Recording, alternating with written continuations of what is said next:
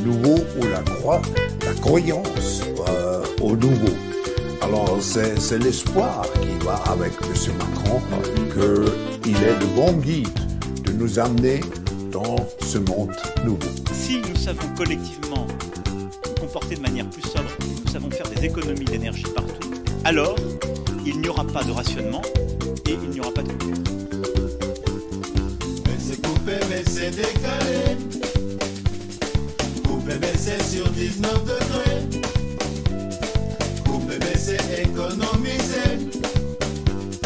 Pour qui est lancé dans mon jet privé. Pour qui est lancé dans mon jet privé. Chacun aura sa feuille de route et pourra prendre la mesure des défis qui nous attendent sur les finances publiques et la transition écologique par exemple. Agnès, y a quoi dans ton panier? Runacher, vas-tu nous voiture mais y a plus d'électricité. Baisser, couper, baisser, décaler. Couper, baisser sur 19 degrés.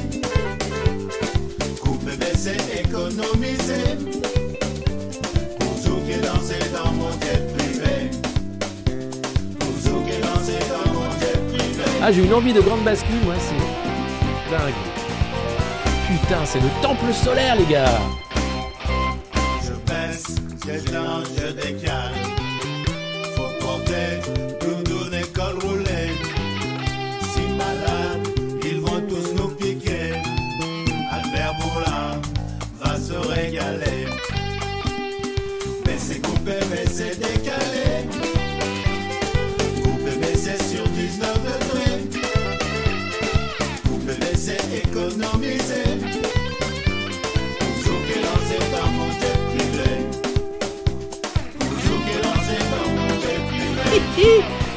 Posséderas rien mais tu seras heureux, donne-moi tout. Donne. Donne. Donne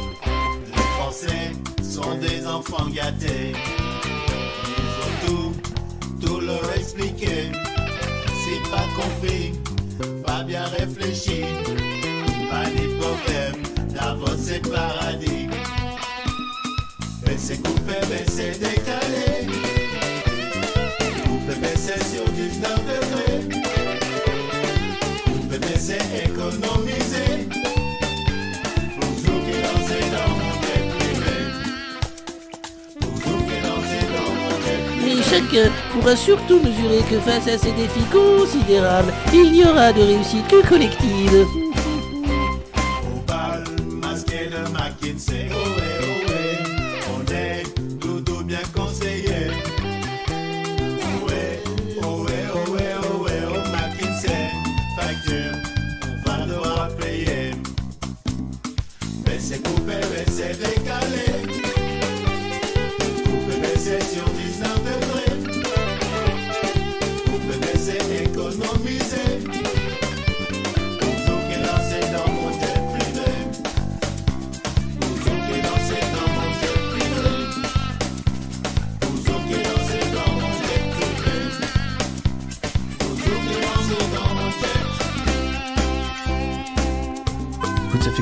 Pas mangé, j'ai un peu les idées. euh, Mais euh, ça va sinon, ça va. Ça va. C'est important euh, de participer à l'effort productif compte tenu Et Bagenette, bonjour, salut du Japon, de France, euh, d'Allemagne, euh, du Pérou, de partout où vous nous regardez.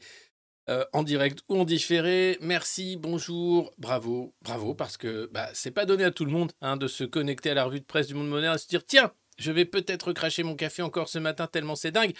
Et ce matin, c'est encore dingue. Eh ouais, eh ben ouais, tous les jours, tous les jours, on est quand même vraiment surpris. Alors, hmm. j'espère que vous allez bien. N'hésitez pas, bien sûr, à mettre un pouce sous cette vidéo, à la partager sur vos réseaux sociaux, partout, Twitter ou Discord, je sais pas, euh, à appeler vos voisins, vos amis, votre famille. Vous le faites de manière exceptionnelle chaque jour pour la revue de presse du monde moderne, ou presque, puisqu'elle n'est pas tous les jours, évidemment, mais quand même, c'est souvent qu'on peut se retrouver pour parler de l'actualité. Alors, aujourd'hui, on va parler bien sûr de la mise en scène de Macron, trois jours à Marseille. Bon, les Marseillais, force à vous, hein. euh, Voilà. Euh, la ville est bouclée. Les opposants ont été enfermés dans une école. Vous allez voir des images assez exceptionnelles. euh, et des Macron d'émissions et des casserolades, interdites bien sûr, mais qui ont lieu quand même. Et puis la mise en scène de Macron, type grand débat, ça on a l'habitude, c'est juste que ça devient fatigant. On aurait pu faire l'économie d'un deuxième mandat, mais non, visiblement le français en voulait encore. hein. de la mutilation, du LBD, du gaz lacrymo, de l'insulte, du mépris, de la violence. Visiblement le français en voulait encore, c'est étonnant, mais bon, que voulez-vous? Euh, nous sommes le mardi 27 juin 2023 et Marlène Schiappa est toujours ministre. Ouais. Bah, et, et por qué no Eh, por qué no hein? Ah bah oui, après tout, pourquoi pas hein? Après tout, c'est pas parce qu'elle a distribué de l'argent d'un fonds qui était en mémoire d'un professeur décapité. Non, non, c'est juste... Non, rien, rien à voir. Non, rien à voir. En fait, c'est tout à fait normal. Euh, on va donc parler de la mise en scène de Macron à Marseille. On va parler aussi de la pollution. Toujours, vous savez, on aime bien ici au monde moderne faire le point sur euh, l'eau polluée. Eh bien, il n'y a pas une semaine, quasiment un jour même, sans une petite nouvelle de l'eau du robinet qui serait quand même polluée et impropre à la consommation dans de nombreuses communes de France.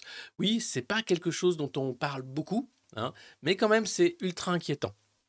Euh, et puis on va parler aussi des sénateurs qui ont retrouvé des micropolluants dans leurs cheveux, euh, sénateurs qui veulent, euh, par ce coup de com', parler de ce vrai sujet, hein, les perturbateurs endocriniens et la pollution chimique euh, qui, nous, qui nous tue à petit feu en réalité, parce que la chimie c'est la magie, hein, mais pas que, hein, c'est aussi beaucoup de cancer.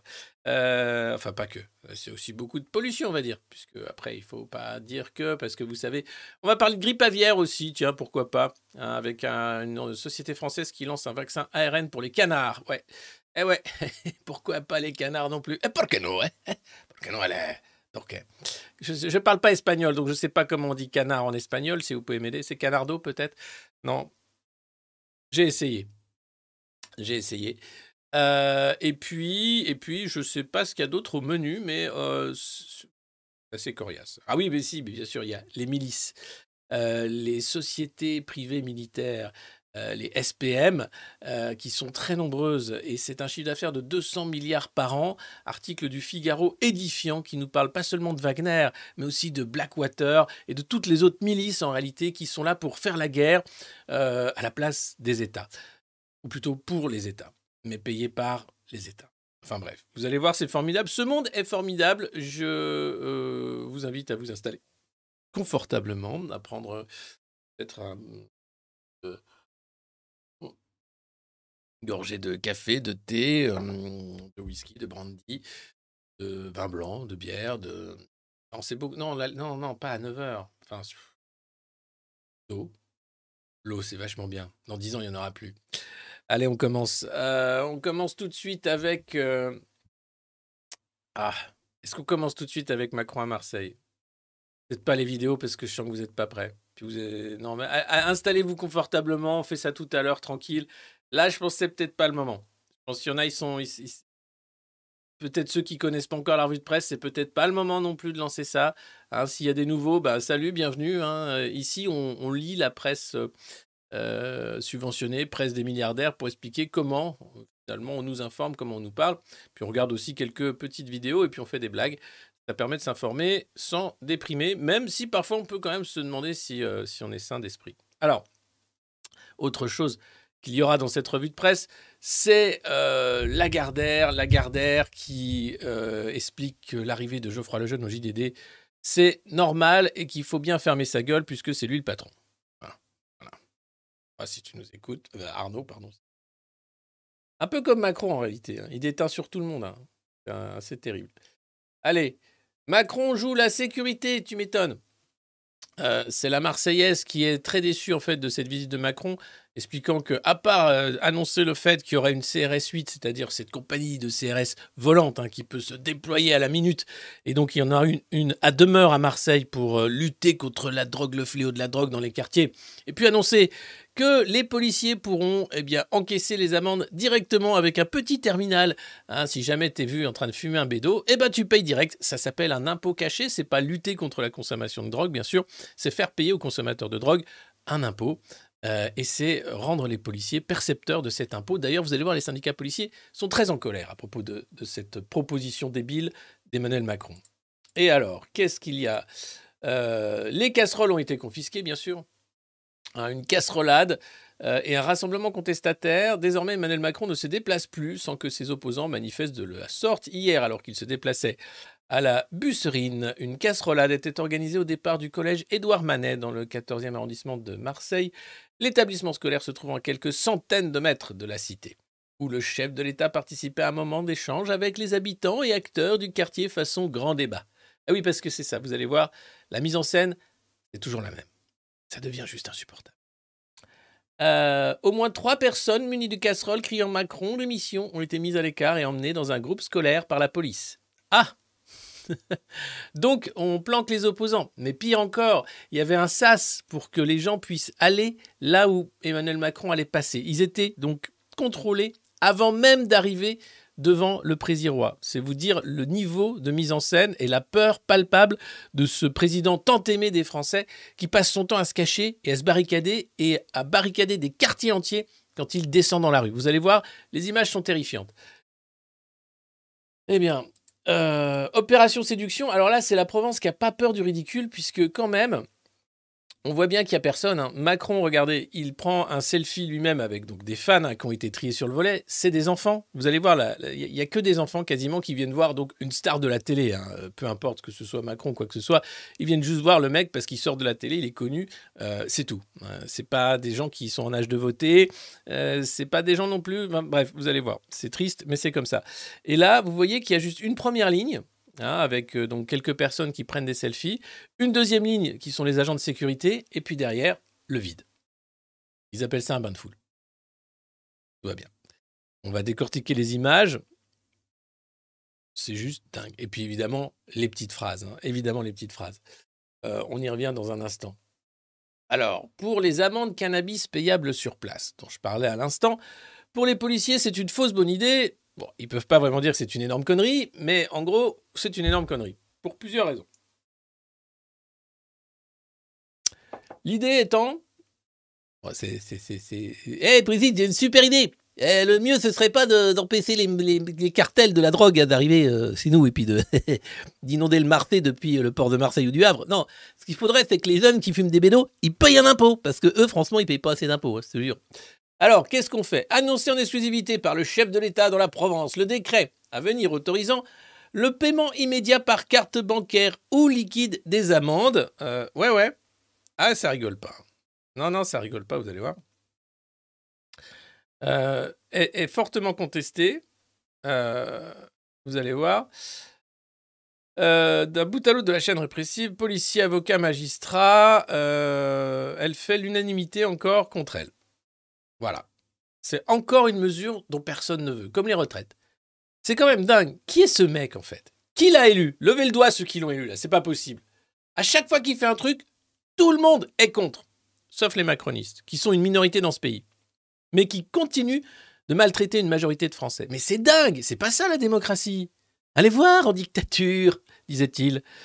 Alors sur le papier, cette nouvelle mesure euh, qui s'accompagne de la commande de quelques 5000 terminaux, hein, euh, caresse un double objectif. D'une part, responsabiliser les usagers récréatifs, complices de fait des réseaux. De l'autre, doper le faible taux actuel de recouvrement des amendes, autour des 35%. Clairement, c'est de la taxe. C'est pas de la lutte contre la drogue. C'est pas de la lutte contre les mafias de la drogue. C'est juste de la taxe pour la consommation, pour un produit qui ne rentre pas justement dans la TVA. Alors, c'est une fausse bonne idée, ont aussitôt répondu les syndicats SGPFO et Alliance, qui redoutent de voir les policiers se transformer en agents de recouvrement du trésor public. Et ils ont raison. Ça va être un nid à problème. Avocat au barreau, c'est maître Vartagnan qui le dit. Imaginez un instant des policiers à la sortie du vélodrome ou du dôme avec des terminaux bancaires ou encaissant du liquide, des liasses. Vous croyez qu'ils vont rendre la monnaie? Vous croyez qu'ils vont se balader avec un fond de caisse et des rouleaux?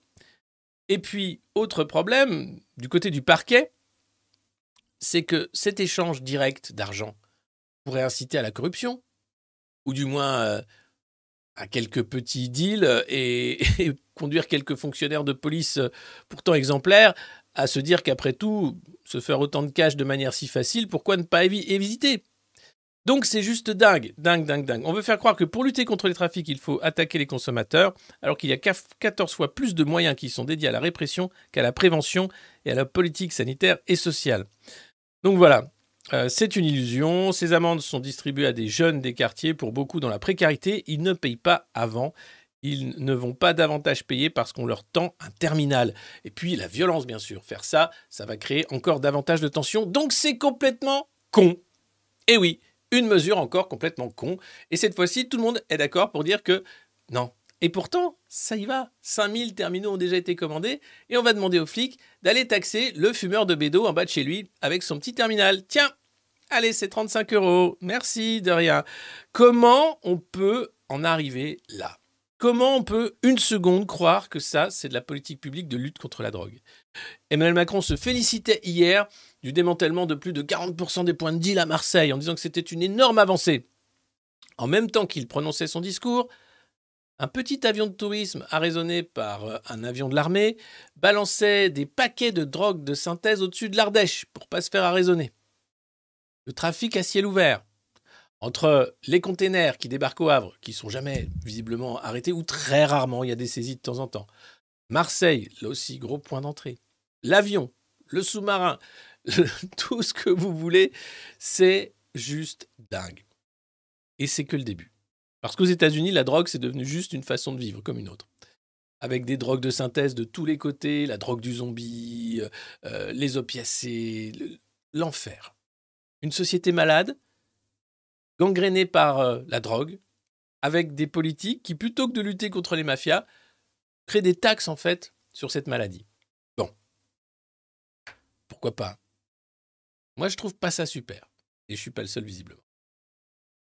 Alors, on va regarder les images de Macron à Marseille. Je sais, vous vous, vous dites euh, avant de passer à, d'autres sujets. Euh, J'espère que vous êtes prêts. Là, c'est quand il se balade dans la rue vous allez voir, les gens ne peuvent pas sortir de leur immeuble. C'est assez impressionnant. Et là, ils se baladent dans la rue, belle mise en scène. Et là, hop, il y a des flics devant les portes des immeubles. Vous voyez? Impossible de sortir donc. Génial. Génial.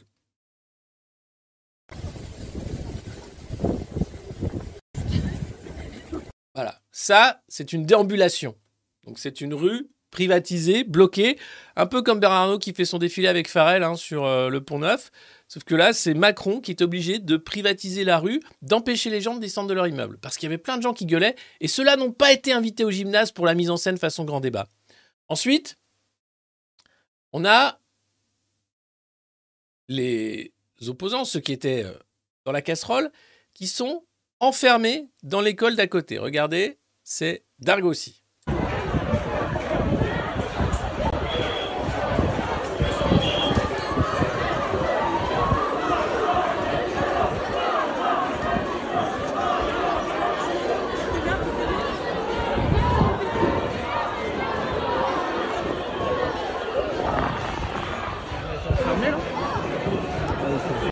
Donc là, vous voyez, les mecs ferment les portes de l'école. Vous avez je ne sais pas combien de flics qui sont là pour empêcher les opposants de faire un peu de bruit pour dire Macron démission. Pourtant, on les entendait. Ils les enferment dans une école. On peut appeler ça démocratie si on veut. Moi, ça me fait doucement rigoler. Vous avez ensuite euh, la mise en scène façon grand débat. Alors, je ne sais pas si je l'ai malheureusement, euh, parce qu'il m'énerve tellement que j'ai plus envie de le mettre en vidéo. Euh, où il explique mais moi je prends pas toutes les colères moi vous savez moi moi. Je fais pas tout ça moi avant moi.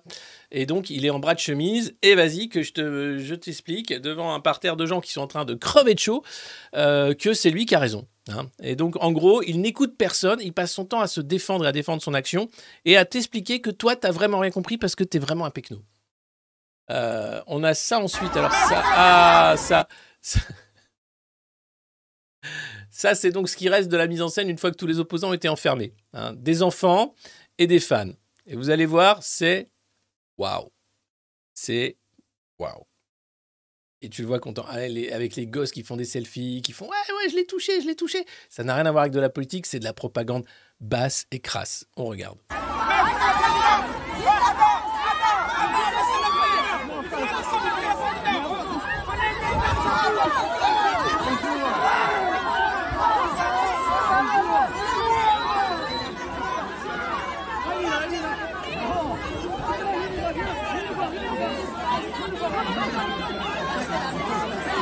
Donc vous voyez, il y a une ligne en fait de gens qui ont été euh, avant ça fouillés, qui sont passés par un sas pour aller dans la rue. C'est pas forcément euh, des gens qui ont pu descendre dans l'immeuble puisqu'ils pouvaient pas sortir. Et vous avez juste une ligne de personnes. Derrière, c'est la sécurité. Hein, c'est juste des gens qui sont euh, du service de protection des personnalités et qui se baladent pour assurer la protection du président. Je l'avais vu à Dijon, tu as 50 personnes environ autour de lui qui sont là uniquement pour sa sécurité, qui sont mêlés à la foule, tu les repères quand même assez vite, euh, et qui sont là pour ça, plus derrière des CRS, plus des policiers, tout ça pour le petit machin avec un écureuil mort sur la tête. Vous allez voir, c'est dingue.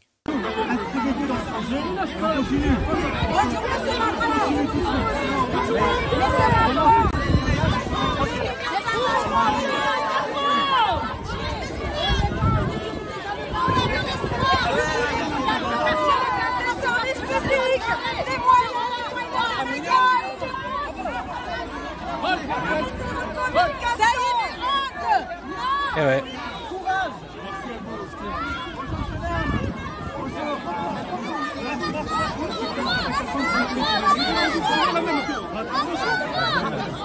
C'est long, hein. C'est- long, hein. Bon, il en profite parce qu'après, euh, il va se planquer dans le gymnase.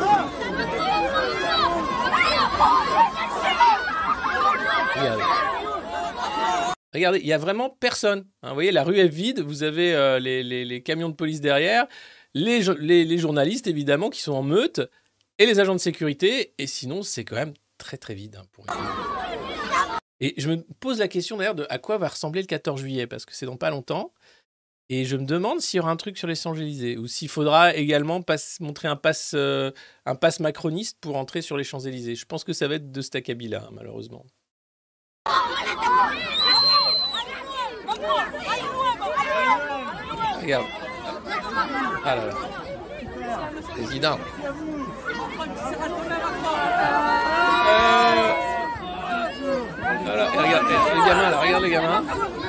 Il est trop content, regarde, il lui fait un gros câlin et après en fait, il est trop content d'avoir fait un gros câlin à Macron. Mais c'est comme si c'était Justin Bieber. En fait, ils viennent voir une star. C'est pas un président de la République. Et c'est pour ça qu'il met que des gamins d'ailleurs, ou des fans, ou enfin, vous voyez, il n'y a pas grand monde. Et après, vous allez voir la gueule du gamin après le, le- le- le câlin qu'il fait à Macron. C'est-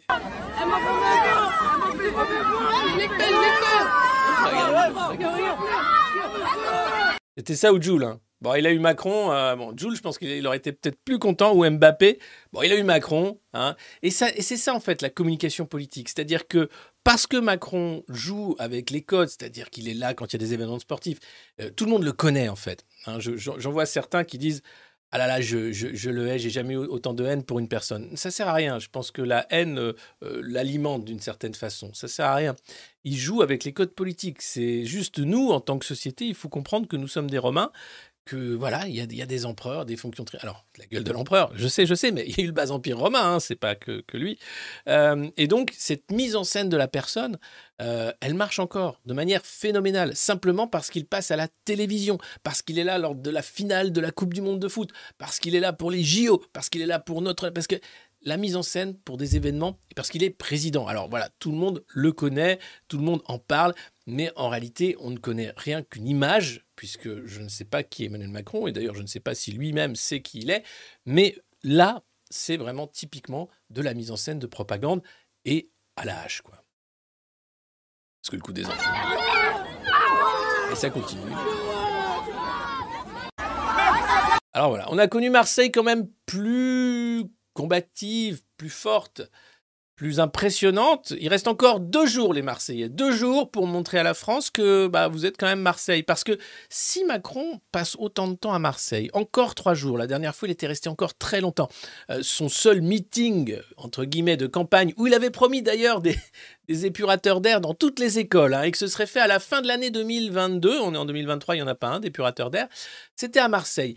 Il met un intérêt particulier à Marseille. Pourquoi? Parce que c'est de là qu'en fait tout pourrait commencer. C'est une ville euh, encore libre, c'est une ville euh, capable de, soulèvement, c'est une ville euh, capable aussi de rejet de, tout ce corps-là néo-managérial, mais il veut faire de Marseille, en fait, l'exemple de sa politique. Donc il veut vraiment la toucher au cœur de ce que pourrait être une révolte française. C'est les Marseillais qui montent sur Paris, c'est Marseille aussi pour ce qui est de, de la libération. Bref, et c'est et c'est pas rien. hein, savoir qu'il met un tel intérêt et une telle attention à attaquer systématiquement par la communication Marseille. hein, et par l'argent, puisqu'il fait des chèques cadeaux pour dire tout va très bien, Madame la Marquise, surtout à Marseille. Et puis, euh, dernière vidéo, après ça, je vous promets, on, on arrête, on passe à autre chose. hein, on le mettra plus en vidéo parce que ça vous rend malade.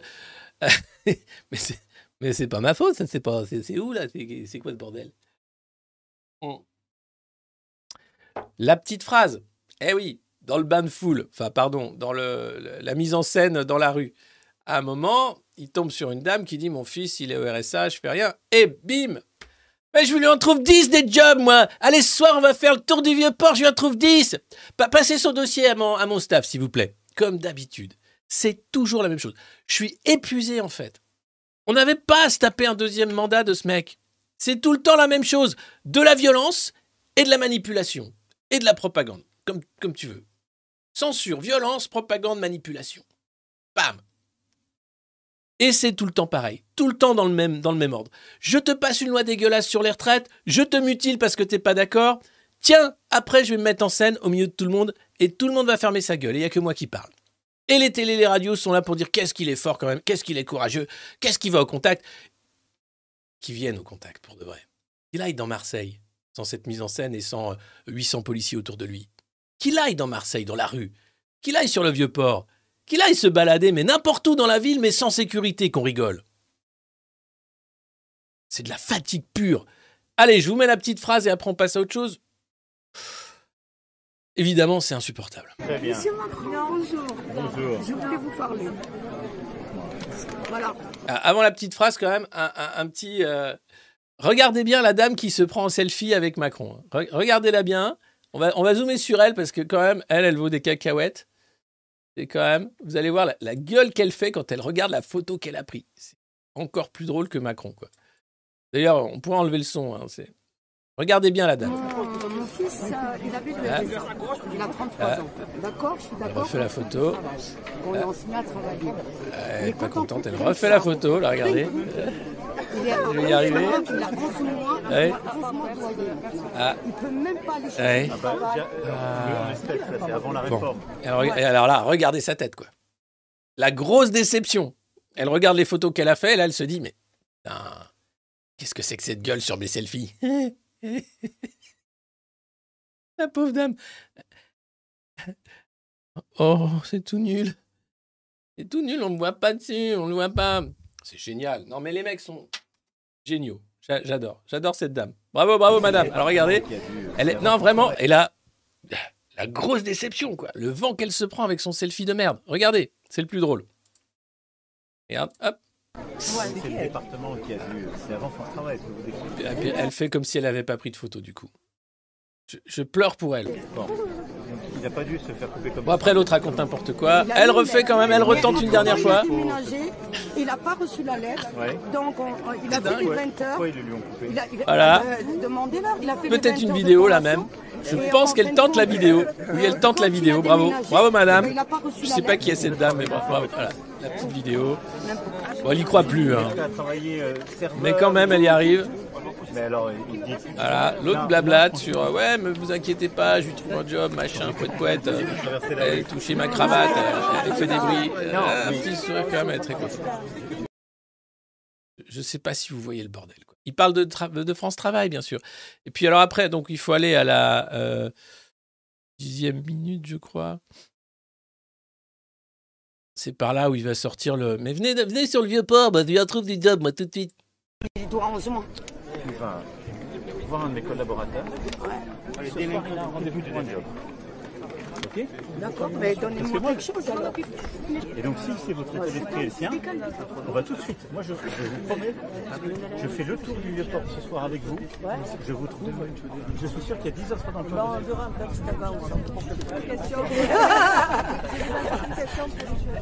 Merci monsieur. Merci madame. Voilà, merveilleux. Bon, allez, on arrête là. Mais euh, voilà, donc une mise en scène qui va durer encore deux jours. Force à vous, les Marseillais. hein, euh, on compte sur vous pour euh, tenir le coup. Avec bah, ces, voilà, ces gens, ces pauvres gens qui sont là parce que bah, ils font une photo avec le président. Ça va pas plus loin. Puis après, dans la, dans la salle, pardon, dans le gymnase, vous avez tous les gens qui sont là, politiques et tout, qui se font chier. T'as une photo de Darmanin qui est comme ça, parce qu'il y avait Dupont-Moretti, Darmanin, ils sont tous là, c'est le Barnum. Le truc arrive, c'est, à côté, euh, le cirque euh, Zatava, euh, c'est rien du tout, quoi. C'est énorme. Et les pauvres gars qui sont là, qu'est-ce qu'on Mais on est obligé d'être là. Et Benoît Payan, le maire de Marseille, qui est très content parce qu'il palpe un peu quand même. Il dit Ouais, J'ai un peu de sous quand même pour ma ville, mais à quel prix? Puisqu'il sait très bien, n'étant pas dupe, que Macron prépare les municipales pour le Tej dans quelques années. Sauf s'il fait allégeance au président roi. Ce qui est tout à fait euh, probable après tout.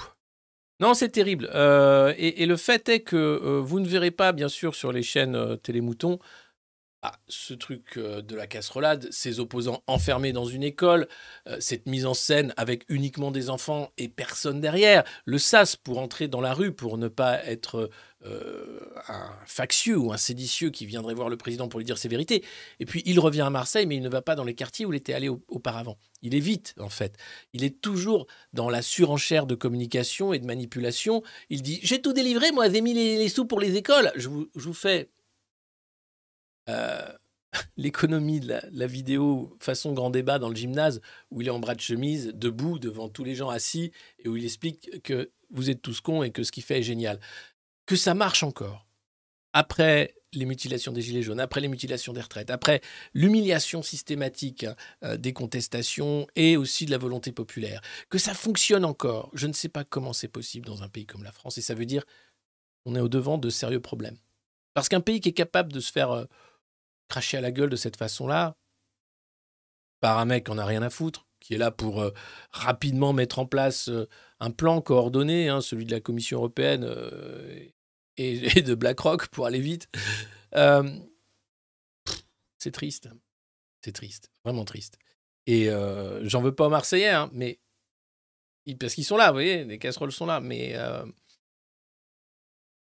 j'en veux surtout en fait à, ceux qui font les- la boue médiatique quotidienne. Je vais d'ailleurs vous raconter un, petit aparté. Euh, J'ai vu passer ça ce matin et c'est en dit long en fait de la faillite de Télémouton. Euh, C'était euh, ce matin Philippe Comte qui raconte comment il s'est fait interviewer par euh, TF1. Euh, donc, il était censé être invité pour euh, parler. Alors, je sais plus de quoi. Attendez, il faut que je retrouve son. Pardon. Voilà. euh, ce matin, TF1 est venu m'interroger en tant que citoyen sur la fin des tarifs réglementés du gaz. Voilà. J'ai bien sûr évoqué la responsabilité du droit européen. Ça a été coupé au montage. Je portais un t-shirt Free Assange, libéré Julian Assange. Le caméraman m'a demandé si c'était exprès que je le portais. J'ai répondu par l'affirmative et il m'a dit que ce serait peut-être flouté au montage. T-shirt Free Assange. hein. Les mecs de TF1 ont peur. Le journaliste a alors demandé qui était Assange. Donc un journaliste de TF1 ne sait pas qui est Julian Assange. Je ne sais pas si vous vous rendez compte du niveau de débilité en fait dans toutes les strates de la société. Et le caméraman a répondu c'est politique. Résultat des courses, au montage, il parle pendant 4 secondes. Voilà. C'est dingue. C'est proprement dingue. Euh, Donc je ne sais pas pourquoi. Euh, on en arrive là en fait. Parce qu'il y a une acceptation collective, je pense, de cette médiocrité. Parce qu'elle est devenue euh, la norme en réalité. Mais qu'un journaliste de TF1 ne sache pas qui est Julien Assange, il y a j'ai du, on a du souci à se faire. voilà, fin de l'aparté, retour à la revue de presse. On a vu Macron, ça suffit. hein, euh, vous êtes bien purgé. On a purgé bébé, comme on dit. Mais voilà, on reprend.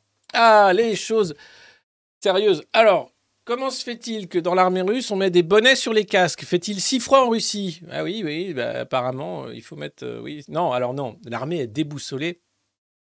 Alors, ça continue. hein en conjecture. Hier, il y a eu quand même deux prises de parole importantes. Euh, la première de Prigogine, le chef du commandement Wagner, qui expliquait que sa marche n'avait pas pour vocation de renverser le régime, mais de pousser un coup de gueule et de sauver Wagner, puisque Wagner va sans doute euh, être intégré à l'armée régulière et il y aura des questions bien sûr sur les opérations en Afrique, mais le but n'était pas de prendre le pouvoir, mais de pousser un coup de gueule, une sorte de grosse grève, hein, comme on ne sait plus les faire en France. Mais c'est vrai qu'imaginez, en France, tu mets quelques blindés qui montent sur Paris par rapport à la réforme des retraites, par exemple, et pas des ballons CGT ou CFDT qui flottent comme ça au-dessus de Renault Kangoo, peut-être que là, tu te fais un peu plus entendre. Bon, euh, on n'est pas sur ce type de manifestation en France. Donc voilà. Et puis, Deuxième allocution, celle de Vladimir Poutine, euh, allocu- allocution assez courte, euh, où il remercie Loukachenko pour son offre de transition, où il explique que Wagner c'est des héros, que bon, la- la- euh, on va pas attaquer des Russes contre des Russes, et qu'il se bat lui pour les intérêts de la Russie. Tout ça n'est que le début, je pense, de grands mouvements de troupes et aussi de têtes avec euh, des responsables du commandement militaire qui vont sans doute changer d'affectation, mais pas immédiatement, euh, peut-être pendant l'été. Mais fait notable, ça n'a pas du tout changé quoi que ce soit aux opérations de l'armée russe en Ukraine. Toute cette affaire n'a rien changé au front. Euh, D'ailleurs, au front, qu'est-ce qui s'est passé? Zelensky est allé se mettre en scène en remettant des médailles à quelques combattants sur le front euh, en Ukraine. Mais sinon, les combats continuent, les positions sont tenues, il n'y a pas eu d'avancée de l'armée ukrainienne qui lançait une grande contre-offensive. Sans doute là, les Ukrainiens ont-ils été prudents en se disant attention, on ne sait pas ce qu'il se passe, on ne veut pas rentrer peut-être dans un jeu qui serait une sorte de tenaille ou un piège. Donc on se retrouve à peu près au même niveau avec une information où on n'a toujours pas tout compris, si ce n'est que d'un côté, vous avez ceux qui pensent que Vladimir Poutine sort renforcé de cette euh, phase, et de l'autre, ceux qui pensent que son pouvoir est définitivement affaibli et qu'en 2024, il aura peut-être du mal pour sa réélection. Tout dépendra bien sûr de l'issue de la guerre en Ukraine et d'où on est actuellement. Mais ça continue bien sûr à faire beaucoup euh, d'encre, euh, couler d'encre et bavasser au micro sans savoir quoi dire. Voilà, ça c'est la nouvelle quand même assez incroyable. Les sénateurs qui avaient fait un test pour euh, voir s'ils étaient euh, infectés par des pesticides. Un tiers du groupe socialiste s'est soumis volontairement à une analyse toxicologique. Et alors c'est des sénateurs, donc tu te dis, bon les mecs ils vivent bien dans les beaux quartiers, ils vont pas là, ils mangent bien, tout ça. Tous, tous les sénateurs qui ont fait le test sont contaminés au mercure ou aux terres rares à des degrés divers, certains à des niveaux même préoccupants.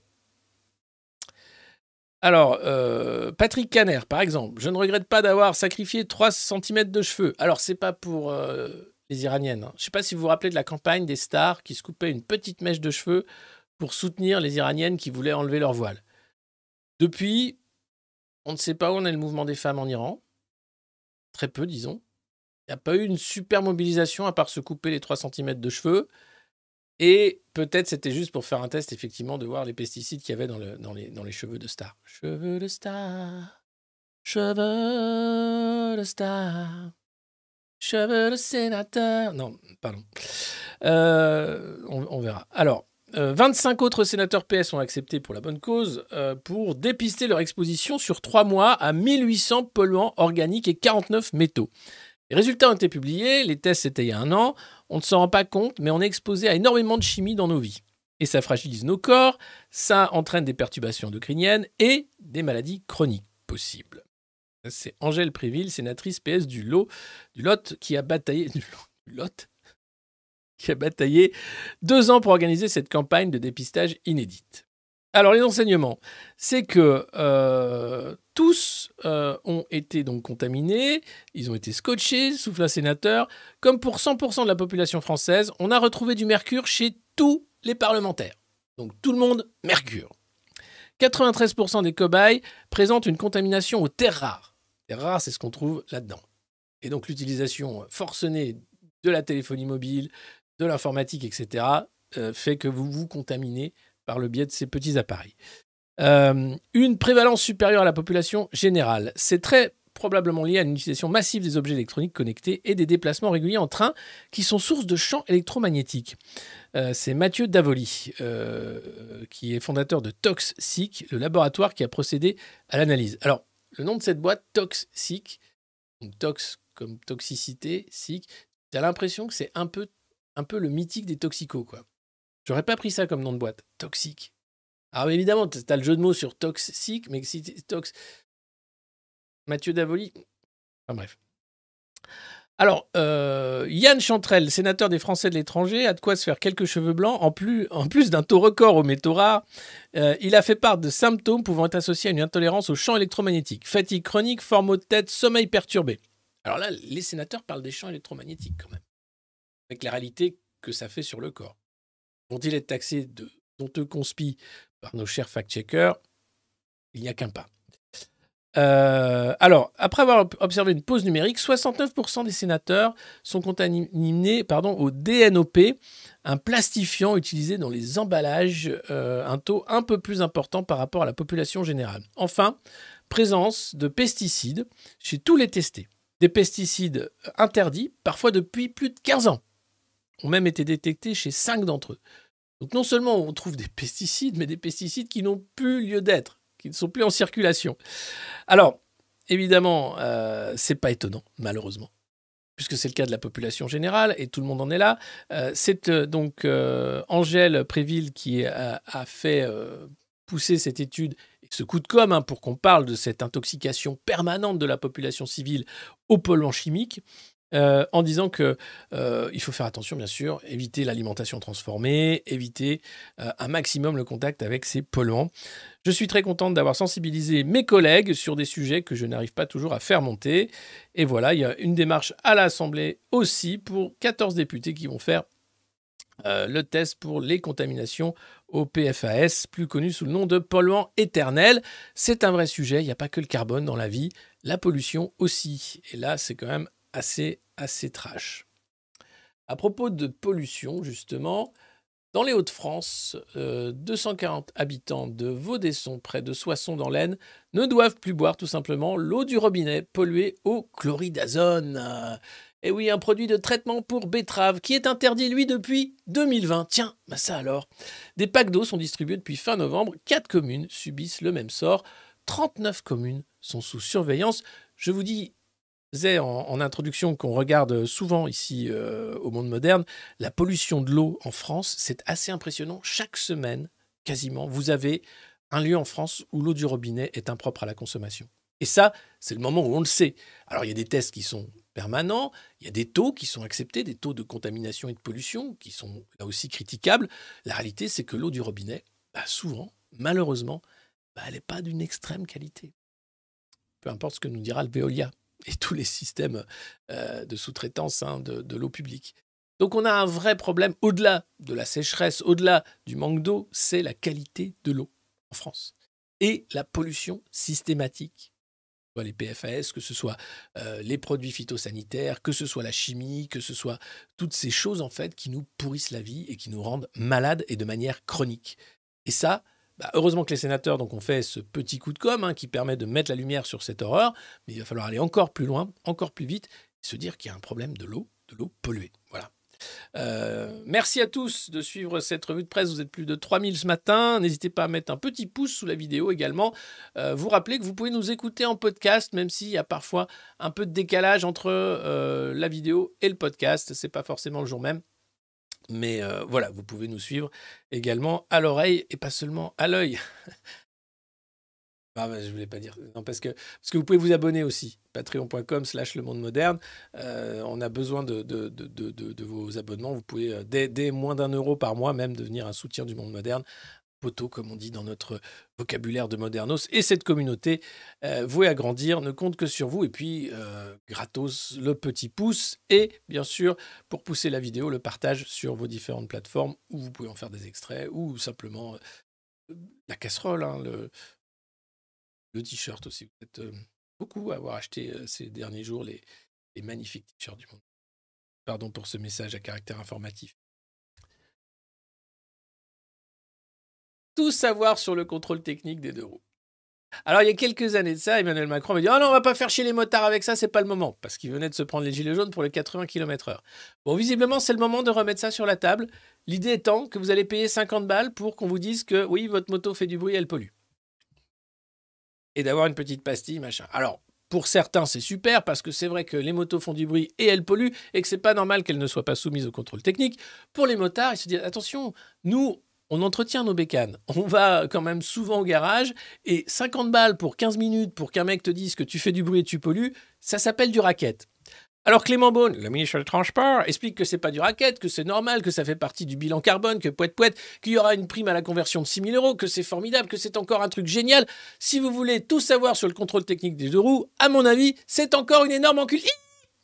Voilà. Mais ce n'est que mon humble avis. Sans doute, euh, d'avis éclairés d'experts vous expliqueront-ils que c'est un moyen de lutter contre le carbone, bien sûr.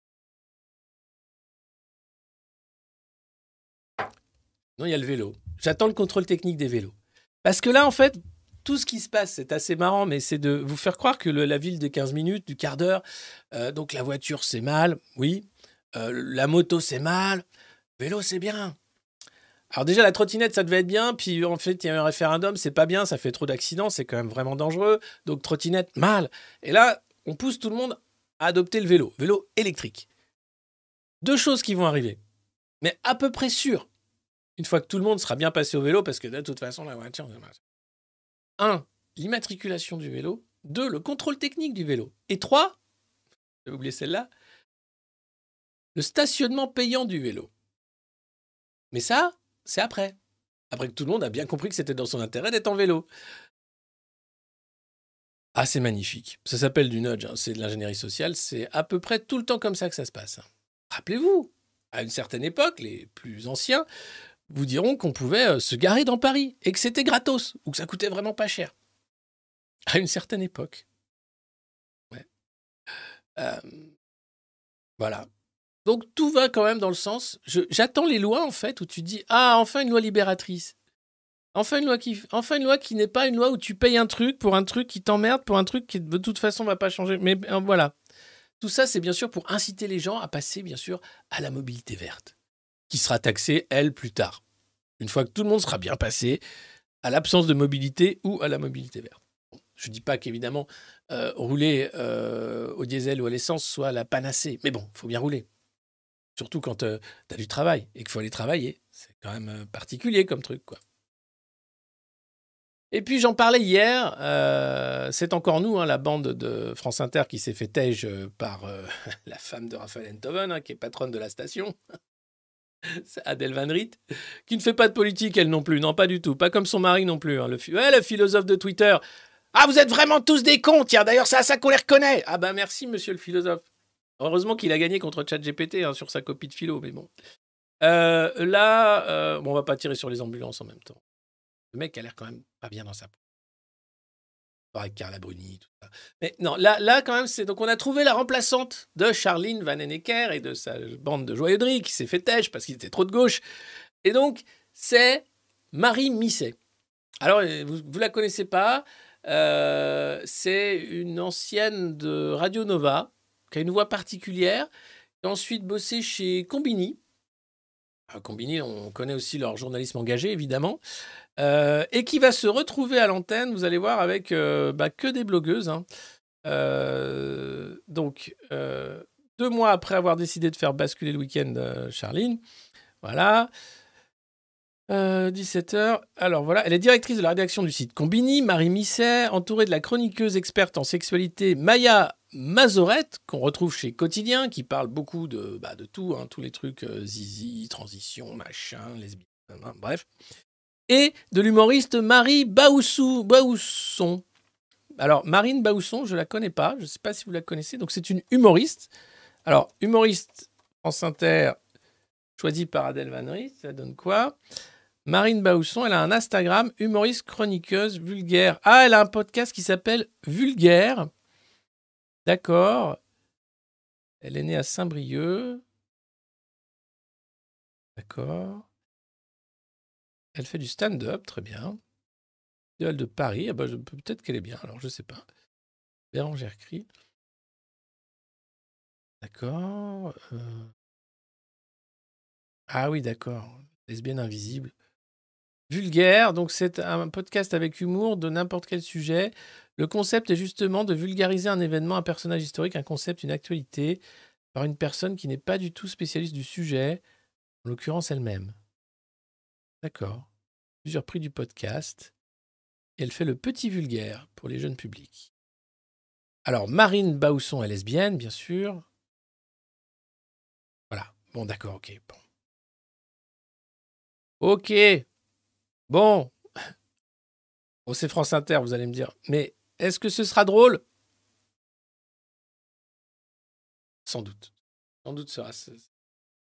Enfin bref, bon, vous voyez quand même le, but était. On avait une émission de satire politique. On va donc faire une émission un peu sur le zizi sexuel. hein. en rigolant du zizi sexuel parce que bon, tout le monde, c'est du niveau de tout le monde. C'est bon, encore un abaissement. Encore éviter de faire de la politique. Surtout pas de politique. Surtout rien, rien, rien. Tout doit être sexe, divertissement et drogue. Récréation. On va re- refaire récré à deux. Euh, et donc, ce trio donnera la parole à ceux qui s'engagent. Ah Tous les jours en studio, elles recevront pendant une heure un artiste ou un intellectuel qui défend une vision du monde à travers son travail. J'attends de voir les invités. J'attends vraiment de voir les invités. Ensemble, elles vont aborder frontalement les questions qui fâchent en mélangeant l'intime, l'humour et l'actualité brûlante. Ok Ok, c'est Adèle Van Riet qui explique ça. hein. Alors, la nouvelle quotidienne dont le nom n'a pas encore été choisi abordera ces sujets sérieux avec légèreté.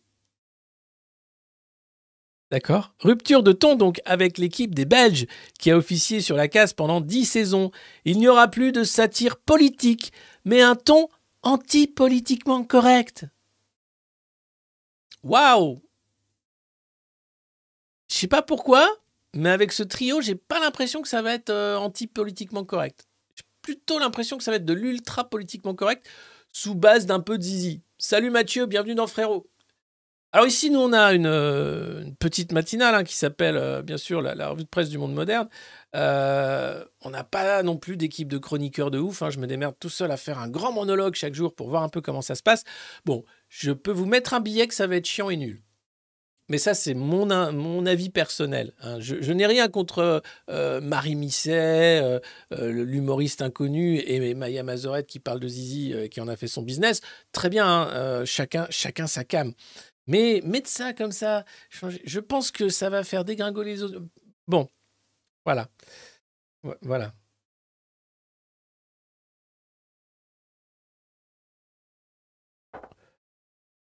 Voilà. TJ France Inter. Une radio qu'autrefois j'écoutais. Merci, tout seul mais au euh, Anathème, merci, membre depuis six mois et une daronne du monde moderne. euh, merci beaucoup euh, pour le soutien. Euh, alors, on continue la revue de presse, puisque c'est pas le moment de se laisser abattre. hein, euh, et, et- et quoi? Qu'est-ce que j'apprends Quoi? Eh bien, gauche va se lancer dans le combat des vacances pour tous. Qu'est-ce que c'est? Alors bon, ils ont perdu le combat des retraites. Ils ont perdu le combat de bah, d'élection présidentielle. Donc là, ils vont se lancer dans le combat des vacances pour tous. Mais hé les gars, avant les vacances pour tous, va peut-être déjà falloir préempter le combat des vacances. Parce que je sais pas si vous êtes au courant, mais Édouard Philippe veut flinguer les vacances. C'est le prochain grand maltraitant hein, que ont choisi les oligarques. Donc la gauche, c'est bien de refaire le Front populaire, tout ça, essayer de. C'est vrai qu'il y a plein de Français, notamment des enfants, qui ne partent pas en vacances. Ils n'ont pas les moyens. Ça coûte trop cher. C'est un truc de riche les vacances.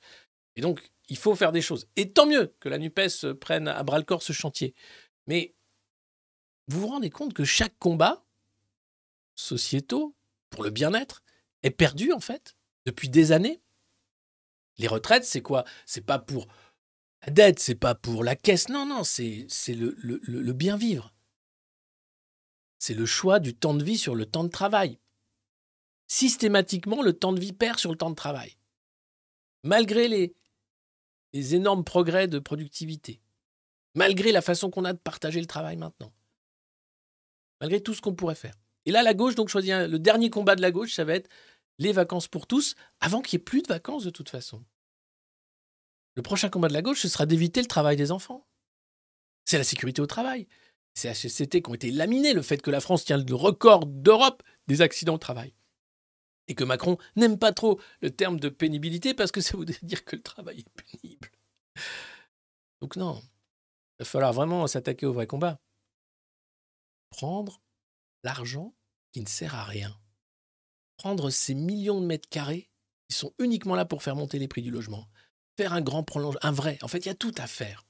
Aujourd'hui, Macron casse tout pour euh, faire en sorte que les gens qui ont de l'argent puissent continuer la rente et créer des nouveaux marchés de rente. Il va falloir tout casser pour le bien commun. Tout recommencer pour le bien commun. Alors c'est bien, hein. là on tient, on tient quelques petits trucs, les vacances pour tous. On va évidemment avoir au mois d'août euh, le scandale des bouches incendie ouvertes, euh, machin, nan, Alors peut-être que maintenant on aura une politique de la bouche incendie ouverte ou de piscine locale pour ces pauvres gosses justement qui restent euh, sur la dalle et qui peuvent pas bouger, plutôt que de les critiquer parce qu'ils ouvrent de l'eau pour se rafraîchir et jouer un peu. Je sais pas où on en sera dans le débat, au mois d'août. Mais voilà, c'est quand même triste de voir qu'on en est là. Chaque combat est difficile perdu.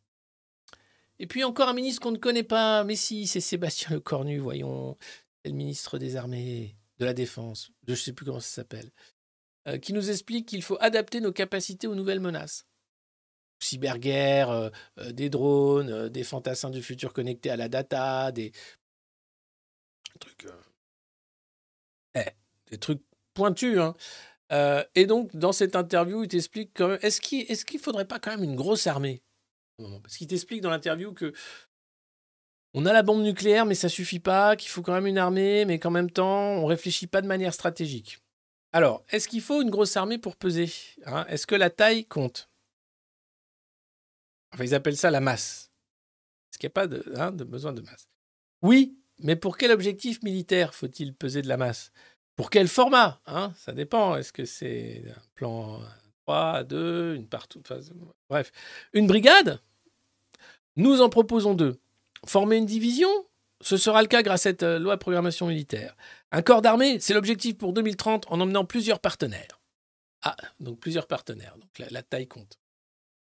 Une armée d'emploi, c'est un tout cohérent, pas une accumulation de matériel dans des hangars. Parce qu'on pourrait en mettre du matériel vieillissant dans des hangars. C'est aussi cela notre spécificité française. La cohérence doit l'emporter sur la masse. Ah, la cohérence doit l'emporter. Et le format doit correspondre à la réalité de la menace. Ok, c'est là notre responsabilité. Bon, euh, donc euh, voilà. Alors c'est une interview quand même qui fait une demi-page dans le Figaro où ça parle quand même défense, ça parle Ukraine, ça parle. Il n'y a pas grand-chose, à part le fait de dire qu'il faut réfléchir à notre force de dissuasion militaire euh, nucléaire et l'intégrer davantage dans l'armée régulière et faire comprendre que la France est un grand pays avec une grosse armée. Mais pas grosse. Compliqué. Salut Mario Style. Euh, Il n'y avait pas à l'époque des chèques vacances? Si, oui, oui. Euh, Il y a encore, je pense, il y a encore des chèques vacances. Et, mais surtout, il y avait beaucoup d'associations euh, de, communisme, socialisme, etc. Même les scouts, hein, qui ont permis à beaucoup de jeunes de partir en vacances. Ça existe encore, hein, association populaire. Mais bon, ça reste un vrai problème.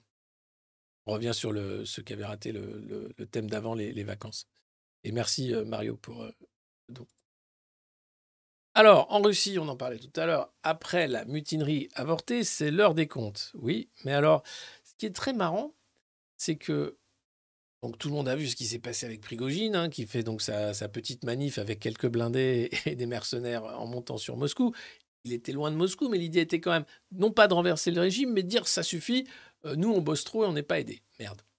Ok, ça se passe très bien. Et là, nos grands stratèges européens commencent à flipper en se disant c'est pas super rassurant qu'une puissance nucléaire comme la Russie soit déstabilisée. Or, c'est ce qu'ils font depuis le début de cette guerre avec les guerres proxy américaines en Ukraine, où l'OTAN dépense des fortunes, où l'Europe dépense des fortunes, où les États-Unis dépensent des fortunes pour déstabiliser justement la Russie, faire en sorte peut-être même de faire tomber euh, le bloc russe en petits morceaux. Et là, quand même, tu as Joseph Borrell, qui est le chef de la diplomatie euh, européenne, euh, qui explique que Wagner, le monstre Wagner, est en train de mordre son créateur Vladimir Poutine. Alors, c'est pas Vladimir Poutine qui crée Wagner, hein, il autorise Wagner à, opérer. Vous verrez tout à l'heure, on parle de ces euh, compagnies militaires privées, et elles sont nombreuses.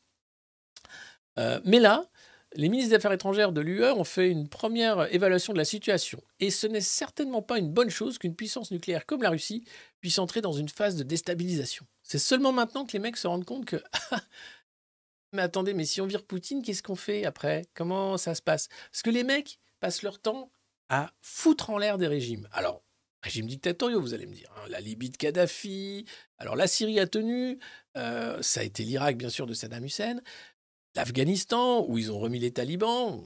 Jolie, jolie, jolie boucle. hein. Tout ça à coût de milliards, où Blackwater s'enrichit, où évidemment les donneurs d'ordre s'enrichissent. La guerre, c'est d'abord de l'argent. Hein. C'est pas pour la démocratie, c'est rarement pour les libertés, c'est pour la thune et pour le pétrole ou le gaz. Et là, ils veulent refaire la même chose. Donc c'est quand même des gens qui financent la déstabilisation mondiale depuis des années, ouvertement. Quand John Kerry est interviewé par Darius Rochebin il y a de ça quelques jours, où Rochebin lui dit Mais quand même, est-ce que Bush ne va pas être traduit devant une cour internationale pour euh, la guerre en Irak, puisque c'était un mensonge? Il n'y avait pas d'armes de destruction massive. Kerry dit Non, mais on ne savait pas, c'était pas. Si, ça a été prouvé que c'était un mensonge par A plus B. Il est encore en vie. Saddam, lui, a été pendu. Bush, lui, est milliardaire. Ce monde, la corruption, du mensonge, de la guerre permanente, de la déstabilisation américaine. Pourquoi? Pour sauver le dollar. C'est juste insupportable. Et là, les mecs veulent refaire la même chose? Et ils se disent Hmm. Mais imagine, c'est Prigogine qui prend le truc. Qu'est-ce qu'on fait après? Est-ce que ce sera un ami de BHL ou pas? Bonne question. Est-ce que, BHL est d'accord? D'ailleurs, il est où BHL Depuis samedi où il était là, non, ça y est, il doit, il il être quelque part. Il est forcément quelque part. voilà. Alors, sinon, pour ce qui est de l'argent, tout va bien. hein. Le renforcement du soutien à l'Ukraine est la meilleure des réponses face à l'inconnu russe. Donc, il continue de mettre un max de blé en Ukraine, un max d'armement pour faire en sorte que la guerre continue. On ne sait pas jusqu'où ni comment.